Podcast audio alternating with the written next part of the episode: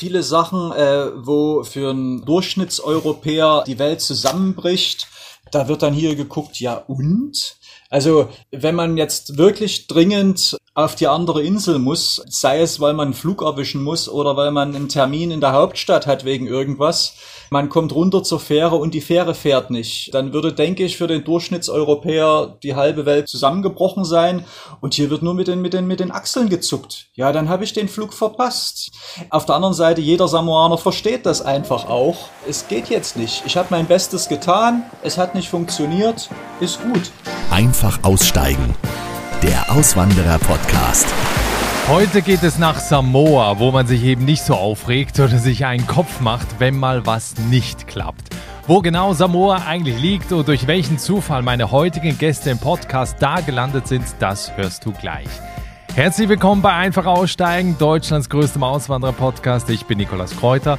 Und wenn du neu dazugekommen bist, dann weißt du vielleicht noch gar nicht, dass ich selbst vor wenigen Monaten zum zweiten Mal ausgewandert bin Ursprünglich aus der Schweiz habe ich 18 Jahre dann in Berlin gelebt und bin mit meiner Familie in diesem Frühjahr nach Irland ausgewandert. Hier, wo es angeblich die ganze Zeit regnen soll, aber wir haben gerade einen sehr, sehr trockenen Sommer hinter uns. Die grüne Insel ist stellenweise braun geworden, denn auch hier gab es Wassermangel, was man eigentlich kaum glauben mag.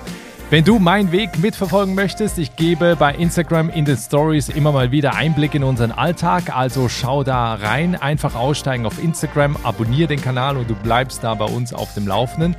Oder es gibt auch immer mal wieder private Einblicke in unser Leben im wöchentlichen Newsletter zum Podcast. Wenn du den noch nicht abonniert hast, dann hol den noch schnell und zwar über die Webseite der Auswandererpodcast.com oder schau in den Show Notes. Ich freue mich auf jeden Fall, wenn ich dich bald auch in deinem E-Mail-Postfach begrüßen kann. Mein Podcast. Ja, heute hörst du die Geschichte von Tina und Olaf. Die beiden haben eine Fernbeziehung geführt und sich gesagt, Mensch, das geht so nicht weiter, wir müssen zusammenziehen. Und das haben sie dann auch getan. Und zwar auf Samoa. Eine wirklich unglaubliche Geschichte, die wieder einmal zeigt, dass eine Auswanderung manchmal nicht viel Planung braucht, sondern einfach den Mut und den Willen. Und ehrlich gesagt musste ich für die heutige Folge auch erst einmal schauen, wo Samoa überhaupt liegt. Der Staat befindet sich im Pazifik, nordöstlich von Fidschi und besteht aus mehreren Inseln. Ursprünglich gehörte Samoa mal zu Neuseeland, ist heute allerdings unabhängig. Es gibt tropisches Wetter, Wasserfälle, grüne Berge, Klippen, weiße Sandstrände, Palmen und eine atemberaubende Unterwasserwelt. Und genau die hat es auch meinen beiden Gästen angetan. Durch welchen Zufall Tina und Olaf 2012 auf Samoa gelandet sind, wie sie dort leben, was sie arbeiten, wie sie sich über Wasser halten, wenn im Paradies auch mal dunkle Wolken aufziehen, darüber sprechen wir jetzt. Schönen guten Tag, hallo ihr beiden. Einen wunderschönen guten Tag zurück. Hallo und guten Morgen aus Samoa. Ja, guten Morgen euch. Ihr seid gerade bei euch in der Tauchschule, mehr dazu gleich, aber sagt mir doch mal, was seht ihr da, wenn ihr da aus dem Fenster schaut? Ja, wir sehen viele Bäume, alles grün, ein Ressort und das Meer. Wenn man so schaut, äh, blaues Meer, Sonne, einfach schön. Urlaubsgefühl. Ne, nehmen uns doch kurz mit, wie sind die Temperaturen heute? Im Moment äh, Im unteren 20er Bereich äh, wird noch auf mittleren bis höheren 20er Bereich steigen. Ist halt Winter, da ist es nicht ganz so warm. Okay. Ähm, Olaf, erinnerst du dich noch an den Tag, als du 2011 eine Anzeige gesehen hast, und zwar, dass eine Tauchschule, und zwar genau die Tauchschule, in der ihr heute seid, auf Samoa zum Verkauf stand? Wie war das da, als du das gesehen hattest? Ja, ich habe äh, zu der Zeit auf den Malediven gearbeitet als äh, Tauchlehrer und wir waren sowieso ein bisschen auf der Suche nach einem Platz, wo wir zusammenleben können, Tina und ich. Und ich habe einfach im Internet gestöbert, habe ein paar Sachen gesehen, aber diese Tauchschule hatte ein paar äh, Vorteile, die die andere Angebote nicht hatten. Hab Tina dann eine E-Mail geschrieben oder habe sie angerufen und habe ihr gesagt, hier, schau mal, könnte was werden. Weiß jetzt auch noch nicht genau, aber ja, das Gefühl war erstmal so, da könnte noch was draus werden.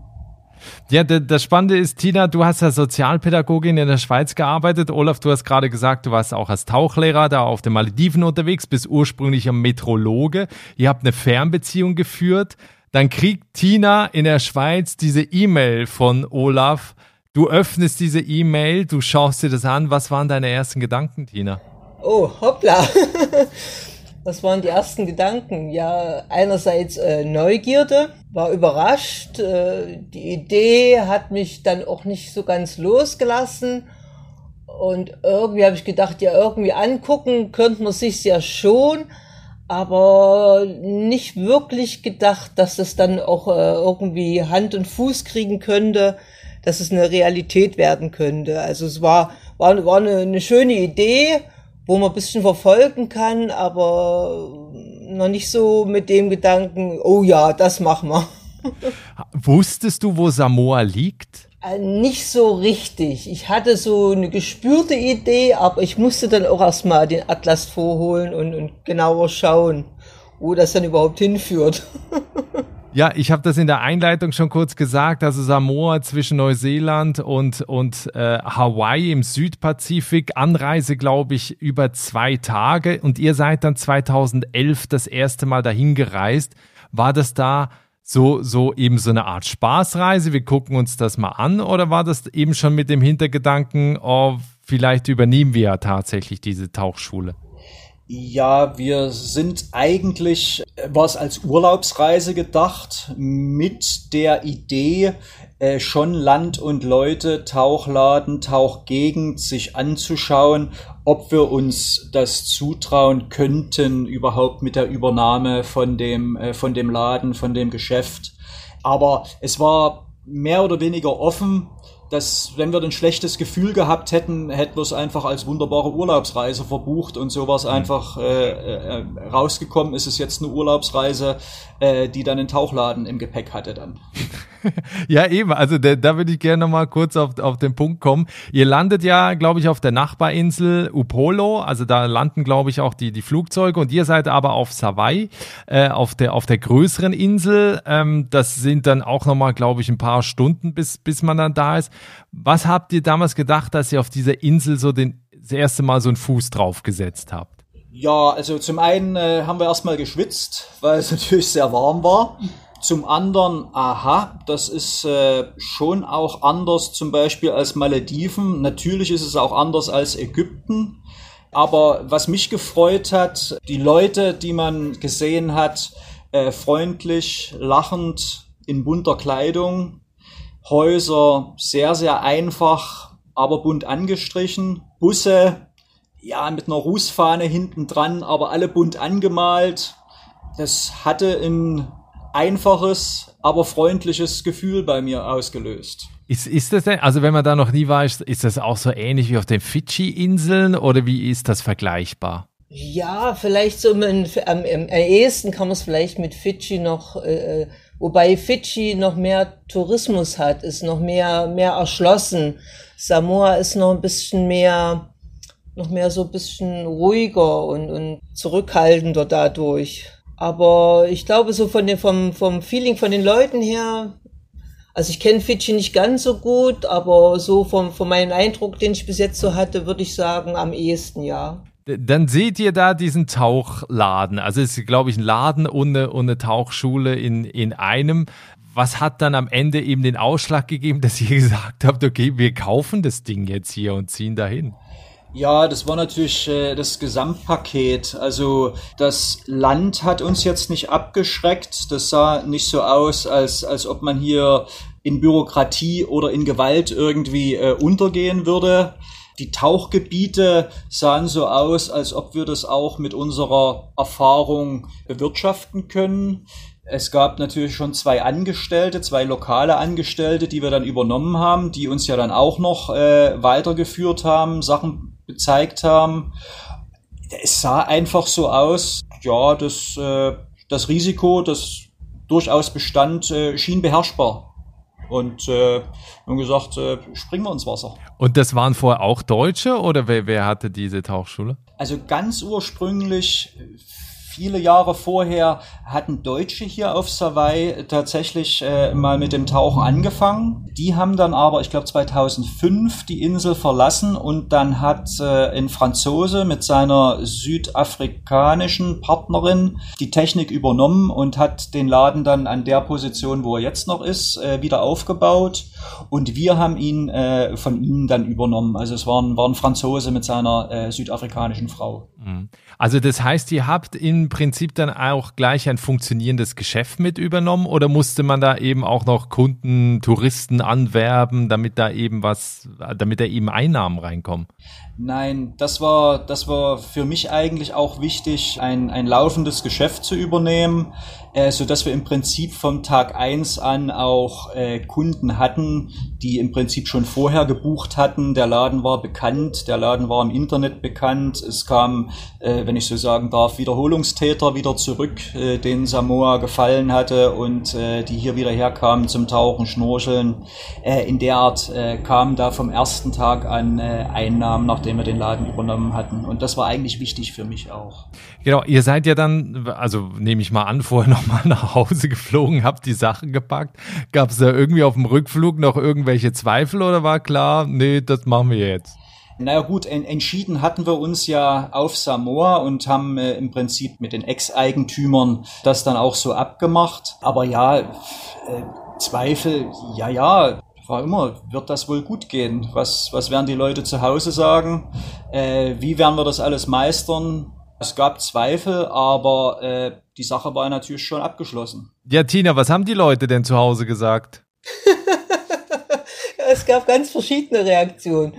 Äh, manche waren ganz erstaunt oder auch begeistert. Und, und eine Freundin erinnere mich mich noch, die hat dann gesagt, was, in dem Alter? ja, und andere Freunde haben dann gesagt, ja, das ist mir zu weit weg, da kommen wir dich nicht besuchen. Also man, man hat dann verschiedene Reaktionen. Das war noch äh, ganz, ganz spannend. ja, aber ihr seid ja Anfang 40, ne? Das ist ja jetzt nicht irgendwie so, dass ihr da 60 wart, oder? Ja, wir waren so Mitte, Anfang 40, ja, genau, genau. Ja, drum war ich, fand ich das auch so noch speziell die Reaktion. Vor allen Dingen, weil sie gleich alt war wie ich. aber es ist halt unterschiedlich die Wahrnehmung und was man sich zutraut und was man machen möchte im Leben. Das, es löst halt dann unterschiedliche Reaktionen aus. Ich glaube, die spannende Phase bei einer Auswanderung ist ja immer gerade diese Anfangsphase, wo alles neu ist, wo eben auch diese Euphorie da ist, wo man das alles kennenlernen will. Wie war das bei euch? War das äh, am Anfang sehr geprägt eben von, von dem Geschäft, was man irgendwie auch weiter betrieben hat, von, von Stress oder wie war eure Anfangszeit auf Samoa? Äh, also für mich war es äh, recht spannend. Ich bin einen Monat eher hierher gekommen als Tina. Tina hat dann äh, in der Schweiz noch ihre Arbeit ja bis zum Ende führen müssen. Kündigungsfristen und so weiter und dann natürlich auch die Wohnung ausräumen und äh, das Auto verkaufen und so. Ich bin also schon einen Monat eher hier gewesen, einen Monat alleine dann natürlich hier gewesen und fand das äh, schon anstrengend. Äh, ich habe mich dann erstmal durch die Bücher, durch die ganze Administration gewühlt, äh, am Abend meistens. habe die Buchhaltung mir angeguckt, geguckt, dass ich auch nichts verpasse mit Fristen, die da Steuern bezahlen und dieses und das Auto muss dann angemeldet werden und so weiter und Kunden, ja, und die Telefonnummern müssen stimmen und die äh, Gezeiten müssen stimmen und die Flossen müssen ausgeliehen werden und ja, und die Mitarbeiter bezahlt. Die erste Zeit da hat man ganz schön rotiert, aber auf der anderen Seite äh, hat einen das auch abgehalten von zu viel Zweifeln, von zu viel Nachdenken. VoiceOver sagt dir, was auf deinem iPhone-Display passiert. VoiceOver ein. Einstellungen. So kannst du es ganz einfach durch Zuhören benutzen. Bücher, Kontakte, Kalender. Zum Öffnen doppeltippen. Frühstück mit Anna von 10 bis 11. Und dein Tag kann kommen. Bedienungshilfen. Es steckt mehr in einem iPhone.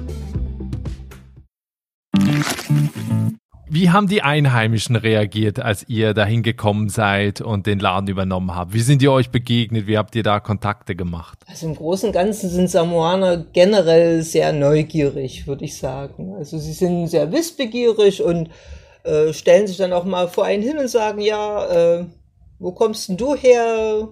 Wo gehst denn du hin? Das ist immer so eine beliebte Frage. Die haben da keine Berührungsängste und ich glaube, wir sind für die genauso exotisch, wie die Samoaner für uns am Anfang waren.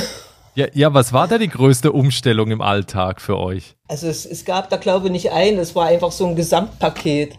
Einfach, man muss sich sein Leben komplett neu organisieren. Es gibt andere Einkaufsmöglichkeiten, davon mal abgesehen. Es gibt einen ganz anderen Lebensrhythmus. Es gibt hier auch ein ganz anderes Lebensgefühl. Dann der, der, unser Lebensrhythmus ist natürlich dann hauptsächlich geprägt vom Laden, von den Gezeiten, von unserer Kundschaft. Und das war immer erste Priorität, wo man gucken muss, dass das erstmal läuft und alles andere hat dann nebenbei funktioniert. Ja, ja, nimm mal so ein paar Beispiele dieser Lebensrhythmus auf Samoa. Wie muss man sich das vorstellen? Ja, viele Sachen, äh, wo für, für einen äh, durch, sag mal, Durchschnittseuropäer äh, die Welt zusammenbricht. Da wird dann hier geguckt, ja und? Also äh, wenn äh, äh, wenn man jetzt wirklich dringend auf die andere Insel muss, sei es, weil man einen Flug erwischen muss oder weil man einen Termin in der Hauptstadt hat wegen irgendwas, man kommt runter zur Fähre und die Fähre fährt nicht, äh, dann würde, denke ich, für den Durchschnittseuropäer die halbe Welt zusammengebrochen sein und hier wird nur mit den mit den mit den Achseln gezuckt. Ja, dann habe ich den Flug verpasst. Ja, dann dann komme ich nicht nach Apia. Auf der anderen Seite jeder Samoaner versteht, versteht das einfach auch. Es geht jetzt nicht. Ich habe mein Bestes getan, es hat nicht funktioniert, ist gut. Und äh, selbst wenn es eigenverschuldet ist, weil man weil man einfach viel zu spät an der Fähre war, dann ist es so. Das wird eher viel eher hingenommen, als, äh, als dass sich jetzt ein großer Kopf gemacht wird. Oh mein Gott, jetzt, weil ich heute früh fünf Minuten zu spät aufgestanden bin, kann ich jetzt nicht nach Australien fliegen. Das äh, passiert hier nicht. Das passiert einfach nicht.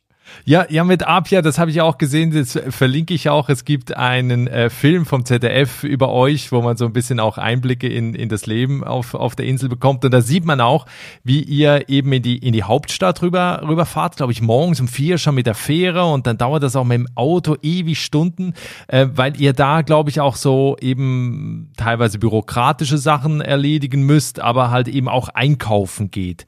Äh, also wie muss ich mir das vorstellen? Was kriegst du denn überhaupt auf der Insel? Wo ihr lebt? Also im Großen und Ganzen, also unser alltägliches Beleben bestreiten wir hier. Wir gehen nach Apia eigentlich nur, wenn's, wenn wir eh müssen, wegen irgendwelchen bürokratischen Sachen oder weil es sich gerade mal so ergeben hat. Da gibt's dann halt ein bisschen mehr Luxusgüter, sage ich dem mal, also so speziellere Sachen, importierte Sachen vom Ausland, die halt äh, drüben äh, eher zu erhalten sind wie hier bei uns auf der Insel. Aber wir bekommen hier Brot, wir bekommen hier Obst und Gemüse, wir haben viel selber im eigenen Garten. Also von dem her, das alltägliche Leben kann man auch gut hier bestreiten mit dem, was man hier bekommt. Das ist jetzt nicht so zwingend, dass wir immer nach Apia müssen. Was sind denn die Luxussachen, die man sich mal gönnt? Also Luxussachen ist hier, glaube ich, sind so Milchprodukte, sind so Käse. Das ist, glaube ich, so spezielleren Käse gibt man dann schon nur mehr so ein Apia, wenn du mal so, so, so ein Blauschimmelkäse oder so, das ist schon eine Rarität hier. Da musst du schon gerade dazukommen, dass da mal was geliefert wird. Oder was ist denn noch so Luxus? Ja, früher gab's Nespresso-Kapseln, äh, gab's nur in Apia, jetzt gibt's die aber gar nicht mehr. Also ist nicht, das lohnt sich dann nicht mehr, aber die gab's in Apia. Das ist halt, Luxus ist halt immer so relativ. Am Anfang, wo wir gekommen sind, hatten wir noch mehr so Bedürfnisse. Also wenn, wenn du von Deutschland kommst oder aus der Schweiz, dann hast du irgendwo Brot. Brot ist immer sehr wichtig. Und hier gibt's aber nur das Weißbrot. Und ähm, man kann sich eine Weile damit arrangieren und irgendwann fängt man halt an und bäckt sein eigenes Brot mit dem, was man dann halt kriegt. Man kriegt halt auch nicht alle Zutaten so, dass man jetzt einfach so ein deutsches Brot nachbacken könnte. Aber man kann so eine Idee, eine Idee kreieren. und mit der Zeit verschwinden dann auch so Bedürfnisse. Also am Anfang habe ich auch einen Kaffee sehr vermisst. Mittlerweile ist Kaffee für mich wirklich auch so ein Luxus und den ich nur die ich wirklich nur speziell nehme oder zu speziellen Momenten, wo ich denke, ach, heute mal wieder ein Kaffee. Das wäre ja schön. Und, früher hatte ich jeden Tag meinen Kaffee, mindestens ein, zwei. Das war, es, es verschiebt sich dann auch. Und gewisse Sachen schmecken auch hier dann anders, weil du hast ein anderes Klima und, und Bedürfnisse verändern sich dann auch mit der Zeit. Ja, was du vorhin auch, Tina, noch erwähnt hattest, ihr habt, seid ja quasi auch so ein bisschen Selbstversorger, ne? Ihr habt unterschiedliche Früchte im Garten, ihr habt Hühner, eben die dir dann natürlich Eier spendieren. Ähm, ist das Leben, also was ihr da lebt, so ein bisschen einfacher auch als das, wie man, wie man es eben auch in Europa kennt? Ich glaube ja, wir führen ein recht ein einfaches äh, Leben. Also ich habe sogar angefangen, mein eigenes Sauerkraut zu machen und, und das lieben wir und genießen wir. oder eben verschiedene Sachen sind wir immer wieder am Experimentieren, Marmelade kochen und oder immer mal wieder so Phasen, wo mal wieder was Neues ausprobiert wird. Aber es ist ein einfaches Leben, ja. Ja, weil das auch immer wieder viele interessiert, die eben hier auch zuhören. Ähm, was sind so die Kosten? Also wie muss ich mir das vorstellen? Wie viel Geld brauche ich äh, auf Samoa, um da gut leben zu können? Also ich schätze mal, wenn ich so Importprodukte kaufe, werde ich ziemlich schnell arm wahrscheinlich. Aber wenn ich jetzt eben da mir, mir eine Wohnung suche oder ein kleines Häuschen und eben mich da verpflegen will, was schätzt ihr? Was braucht man so zum Leben auf Samoa? Das ist äh, wirklich sehr abhängig vom, äh, vom Standort, den man will eine äh, ne, ne sehr einfache Hütte, Wohnung schon, also mit, mit vier Wänden drumrum, äh, würde ich sagen, umgerechnet, ja, 300 Euro pro Monat, denke ich, Minimum. Strom dann nochmal 50 Euro pro Monat drauf. Dann hat man noch keine Klimaanlage. Dann hat man, hat man einfach nur die, die vier Wände, äh, vielleicht glücklich eingerichtet. Essen, Trinken, lokale Sachen. Also wenn man, wenn man selber kocht, wenn man sich selber versorgt mit lokalen Produkten, denke ich pro Person 200 Euro im, im Monat. Äh, wenn man sehr auf Importprodukte, also die gesamte Milchproduktion findet im Ausland statt. Also es gibt keine lokale Milchproduktion. Damit ist Käse, Milch, Butter, wird alles importiert, ist alles relativ teuer. Äh, wenn man darauf zurückgreift, äh, ja, dann, dann ist man auch schnell bei 800.000 Euro pro Monat. Das braucht man dann schon. Aber wie gesagt, wir haben viel, greifen viel auf lokale Produkte zurück. Wir haben einiges noch im Garten. Avocado, Papaya, Zitronen sowieso und kommen damit natürlich günstig über die Runden. Ja, weil hier ist ja auch immer so ein bisschen das Thema so Work-Life-Balance. Also müsst ihr viel arbeiten, um eben das Geld zu verdienen, um, um da gut leben zu können auf Samoa? Oder äh, ist das für euch auch ein bisschen mehr wie ein Dauerurlaub? Also wenn wir Touristen haben, dann äh, ist es schon Arbeit. Dann, also dann gibt es auch wirklich Tage, dann aber dann, dann hat man ja auch Einnahmen. Jetzt mit Corona hat man halt keine Einnahmen, also war das mehr so Dauerurlaub. Von dem her, es hat so beides, aber es, es hat beides sein dafür und dawider. Also es, äh, aber selbst auch wenn man, wenn man, wenn man arbeitet und auch viel Arbeit hat, hat es trotzdem auch so seine schönen Momente, dass man eben, wenn man einen gelungenen Tag hatte und hat ein paar Leute glücklich machen können, ist das natürlich auch ein gutes Gefühl und man kann dann abends zufrieden im, im, auf, auf, der Terrasse sitzen und äh, den Sonnenuntergang genießen und äh, das ist natürlich auch ein tolles Gefühl. Ja, wie, wie war das denn für euch gerade in Corona? Ähm, ich habe das hier ab und zu mal, mal angesprochen. Ähm, Samoa zum Beispiel war ja komplett dicht. Ähm, wie war das für euch und wie sieht das heute aus? Samoa hat sich äh, komplett abgeriegelt äh, und äh, hat damit geschafft, zwei Jahre lang, also bis Februar, März 2022, keinen einzigen Fall von Corona in der Bevölkerung zu haben auf Kosten der gesamten Tourismusindustrie. Also es kam wirklich dann eben auch kein Tourist rein ins Land. Wir konnten auch nicht raus. Es war ein komplettes äh, Reiseverbot, was hieß, Teile der Tourismusindustrie äh, haben sich äh, praktisch auf den lokalen Markt konzentriert, das heißt auf Samoaner, die äh, dann mal ins Hotel wollten, konnten, mussten. Jetzt ist es so, Samoaner würden kein Geld für Tauchen ausgeben oder für Schnorcheln. Das heißt, für uns gab's und gibt's keinen lokalen Markt. Wir sind praktisch 100% von Touristen abhängig und damit sind die Einnahmen äh, 100% ausgefallen.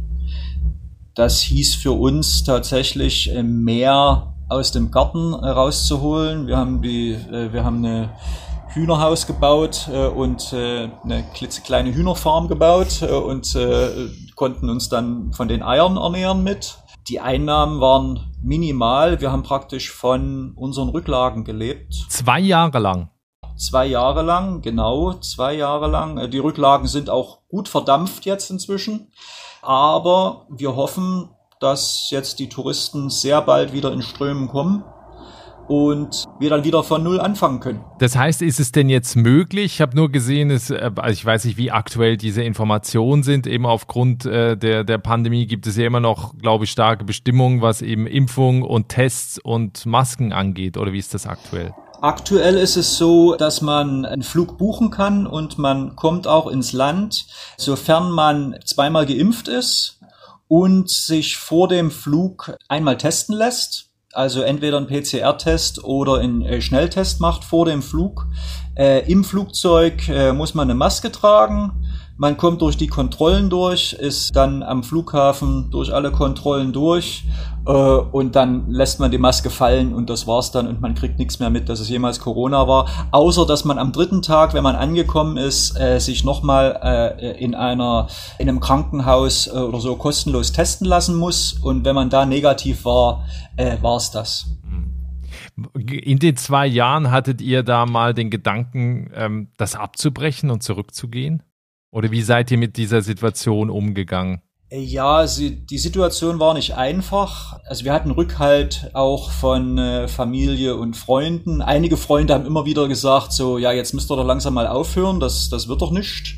Aber andere haben auch gesagt, naja, versucht es einfach durchzuhalten und äh, also es war natürlich eine Fahrt im dunklen Tunnel und man hat auch kein, kein Licht am Ende vom Tunnel gesehen, weil äh, niemand wusste, wann äh, hier mal eine Veränderung passiert. Äh, aber wir dachten, ja, wir, wir halten es durch. Wir versuchen es einfach durchzuhalten. Äh, auf der anderen Seite, ganz am Anfang gab es auch keine Alternative, weil es gab keine Möglichkeit, die Inseln zu verlassen. Durchbeißen, kochen, Bananenbrot backen und äh, die Situation verfolgen. Die Kosten niedrig halten, das war natürlich äh, äh, auch eine, eine wichtige Sache. Laufende Kosten runterschrauben, Festnetztelefon abmelden. Kleine Sachen. Ja. Also ich drücke da auf jeden Fall sehr die Daumen, dass das jetzt hier wieder richtig anläuft. Verlinke natürlich auch eure Webseite und den Kontakt zu euch, auch zu, zur Instagram-Seite, wo man eben mal sehen kann, wie es da aussieht äh, auf Samoa, wo, wo ihr lebt und wie ihr da arbeitet. Das kann ich wirklich sehr empfehlen, da mal vorbeizuschauen. Und ich glaube, es zeigt eben auch euer Beispiel, dass man halt auch solche Durchstrecken auch im Ausland, wie natürlich auch im Inland, also selbst auch wenn man nicht ausgewandert ist, wird man ja von dieser Pandemie auch betroffen gewesen sein, ähm, dass man die halt auch äh, über, überstehen kann. Wenn wir ähm, von dem von dem schwierigsten Moment, wa was das sicher war, oder nicht nur Momente, eben von dieser schwierigen Zeit mal absehen, was war bisher so der schönste Moment seit seit zehn Jahren auf Samoa? Oh, der schönste Moment. Ist noch schwierig zu sagen. Es gibt immer wieder mal so, so kleine Highlights oder so kleine Momente, wo man denkt, äh, das hätte ich jetzt nicht gedacht oder irgendwie, wo man überrascht wird oder wo einem einfach gut tun. Ich kann es jetzt gar nicht so auf einen, auf einen Moment äh, zurückbuchen. Ich freue mich jeden Tag, wenn ich aufwache und Tina neben mir sehe. Aber gut, das hat jetzt nichts mit Samoa zu tun. Ich kann mich dran erinnern, wo wir die erste, die erste Videoschalte äh, mit Europa gemacht haben, äh, dass das dann funktioniert hat mit dem Internet, dass man, dass man auch Leute in Europa mal wieder gesehen hat. Und aber für mich, das, der Samoa-Moment war für mich, als ich das erste Mal geschafft habe, eine Kokosnuss so zu öffnen, dass sie nicht zerstört ist, sondern dass ich dann daraus trinken konnte. Da dachte ich, jetzt bin ich angekommen. Jetzt habe ich gelernt, wie man eine Kokosnuss öffnet. Super. Gibt's denn, äh, Tina, bei dir auch so einen Samoa-Moment? Also beim Tauchen kann ich mich, kommt mir nur gerade so in den Sinn, war wirklich mal so ein genialer Moment, wo ich mal einen Gitarrenhai entdeckt habe. Das war, das war wirklich, okay. das ist wirklich eine Rarität, das ist wirklich so eine, so ein Ausnahmemoment und, und äh, ich hatte wirklich den glücklichen Moment und habe den gesehen. und das war, ja, es kommt mir gerade so in den Sinn, ja, das war wirklich toll. Ist das eigentlich nach zehn Jahren, wenn man morgens aufsteht und dann ans Strand geht, sieht man noch, dass man im Paradies lebt oder blendet man das irgendwann aus? Ich glaube, wir genießen jeden Moment. Ab und zu äh, sagen wir es uns auch gegenseitig, dass wir sagen, es geht uns wirklich gut hier, wenn man das so sieht. Aber ich glaube, selbst wenn wir es uns nicht sagen, realisieren wir das, wie gut es uns geht. Äh, wir sind gesund, wir können das genießen, wir haben die Möglichkeit und äh, es ist toll. Für Leute, die jetzt zuhören und sagen, ja, so ein exotisches Auswanderungsziel, das könnte ich mir auch vorstellen. Was für Tipps gibt ihr Menschen mit, die jetzt sagen, ja, Samoa, könnte ich mir vorstellen, dahin auszuwandern? Was sind so eure Ratschläge oder beziehungsweise auch, was hättet ihr gerne vorher gewusst, bevor ihr dahin ausgewandert seid? Leute, die jetzt, ob das Samoa ist oder irgendein anderes tropisches Land, das ins Auge fassen zum Auswandern, äh, sollten auf jeden Fall eine gewisse Resistenz äh, gegenüber Krabbeltieren haben. Ameisen angefangen bis hin zu Schaben, Kakerlaken oder Geckos, äh, alles rennt rum, äh, Moskitos. Da muss man eine gewisse Resistenz aufbauen und äh, darf dann nicht erwarten, dass man äh, in einem 100% cleanen, in einer 100% cleanen äh, Umgebung ist. Wir, wir versuchen natürlich so hygienisch äh, wie möglich äh, und so einfach wie möglich das bei uns zu halten. Aber wer jetzt wegen jeder Schabe schreiend das Haus verlässt, wird hier nicht glücklich werden. Auf der anderen Seite, Bürokratie gibt's hier genauso wie in anderen Ländern, wie in Deutschland. Nur, dass hier ab und zu einiges auch mit einem Augenzwinkern erledigt wird. Und wenn man das nicht kennt oder nicht gewöhnt ist, läuft man auch recht schnell gegen Mauern an, die man mit einem Lächeln einfach umgeworfen hätte da muss man ein bisschen, äh, ein bisschen Gefühl dafür kriegen. Sprache, Englisch sollte mindestens mittelmäßig sein, dann kommt man recht gut zurecht. Äh, wer hier mit Deutsch oder Französisch kommt, hat schlechte Karten insgesamt. Aber ansonsten kann ich einfach nur sagen, durchbeißen, einfach mal wagen, einfach äh, auch in Durststrecken dabei bleiben. Wenn es gar nicht mehr geht, umkehren aber nicht zu schnell umkehren, du, versuchen durchzubeißen, das lohnt sich. Wie schwer ist es denn dorthin auszuwandern? Also ich weiß, ich glaube, ihr habt mittlerweile eine Daueraufenthaltsgenehmigung, aber wenn ich jetzt eben, also ich weiß zum Beispiel Neuseeland oder Australien ist ja total schwer dahin zu gehen. Wie ist das mit Samoa? Es wird einem nicht extrem leicht gemacht, aber sobald man Arbeitsplätze für einheimische Leute schafft, ist man sehr, sehr gern gesehen und in dem Moment ist es auch relativ einfach, eine Arbeits- und äh, Aufenthaltsgenehmigung äh, zu erhalten. Man muss einfach, äh, einfach sehen, dass man dann äh, lokale Mitarbeiter einstellt in seinem Geschäft, was auch immer man aufbauen will und muss damit natürlich dann auch zurechtkommen im Guten wie im Bösen. Ja, wenn wir zum Ende hin, ihr feiert in diesem Jahr das zehnjährige Jubiläum auf Samoa, wenn wir so ein bisschen in die, in die Zukunft schauen, was sind eure Pläne? Also wenn wir in zwei Jahren nochmal sprechen, wie sieht dann euer Leben aus? Ja, dann lachen wir über die, in zwei Jahren lachen wir über die Corona-Zeit, äh, sagen wir, ach, das haben wir auch überstanden und es geht uns immer noch gut und wir haben viele zufriedene Kunden in der, in der Zwischenzeit gehabt beziehungsweise in den nächsten zwei Jahren dann. Wir hoffen, dass es uns gut geht, dass es uns gesund, dass wir gesund bleiben. Wir haben erstmal keine Pläne, äh, hier das, äh, das Land so schnell zu verlassen. Tina, gibt es noch irgendwelche Wünsche, Träume, die ihr euch erfüllen wollt? Also im Moment ist erstmal mein größter Wunsch, den, den Laden wieder ins Laufen zu bringen. Im Moment ist das wirklich so meine erste Priorität und äh, wieder da so ein bisschen Leben reinzubringen und da wieder ein bisschen Boden unter den Füßen zu bekommen. Das wäre so mein, mein erstes Ziel. Ansonsten hätte ich schon noch paar, paar Reiseziele. ich hatte jetzt eben in den letzten zwei Jahren noch ein bisschen viel Zeit, so mal YouTube und so andere Sachen zu gucken oder so Berichte zu hören und es gibt da noch ein paar Reiseziele, wo ich gerne mal hin möchte. Zum Beispiel Norwegen oder was? Ja, vielleicht, ja, da war ich auch noch nicht. Das wäre natürlich auch spannend, ja. Aber das bräuchte dann erst noch ein bisschen wieder eine Zeit zum Umklimatisieren. Ich glaube, wir sind gerade ein bisschen von temperaturmäßig sind wir etwas verwöhnt. Also mit kalten Temperaturen ist immer schwierig mit uns. Aber es ist machbar. Ja, sehr schön. Also ich bedanke mich herzlich für dieses Gespräch. Drücke natürlich die Daumen, dass das so schnell wie möglich äh, wieder ans Laufen kommt. Ähm, wie schon erwähnt, ich verlinke natürlich auch die, die entsprechenden Seiten und Kontakte zu euch. Also wer eben Lust hat, sich das mal anzuschauen, dorthin zu reisen, kann ich nur empfehlen. Ich glaube, das ist eine ganz einzigartige Reise, die man, die man dahin macht, die man auch nicht so schnell vergisst und freue mich auf jeden Fall, wenn wir vielleicht in zwei Jahren dann nochmal ein Update machen, gucken, wie es euch dann geht auf Samoa. Ja, würde uns auch sehr freuen. Ich bin gespannt. Das war das Gespräch mit Tina und Olaf, die 2012 nach Samoa ausgewandert sind. Die fantastischen Bilder zu dieser Folge gibt es auf dem Instagram-Kanal von Einfach Aussteigen. Schau da also vorbei. Das war's für diese Woche. Mensch, wir hören uns wieder. Es ist schon wieder vorbei. Es ist so immer so schade. Wir hören uns wieder in der nächsten Woche mit einer brandneuen Folge. Bis dahin, alles Gute, ciao.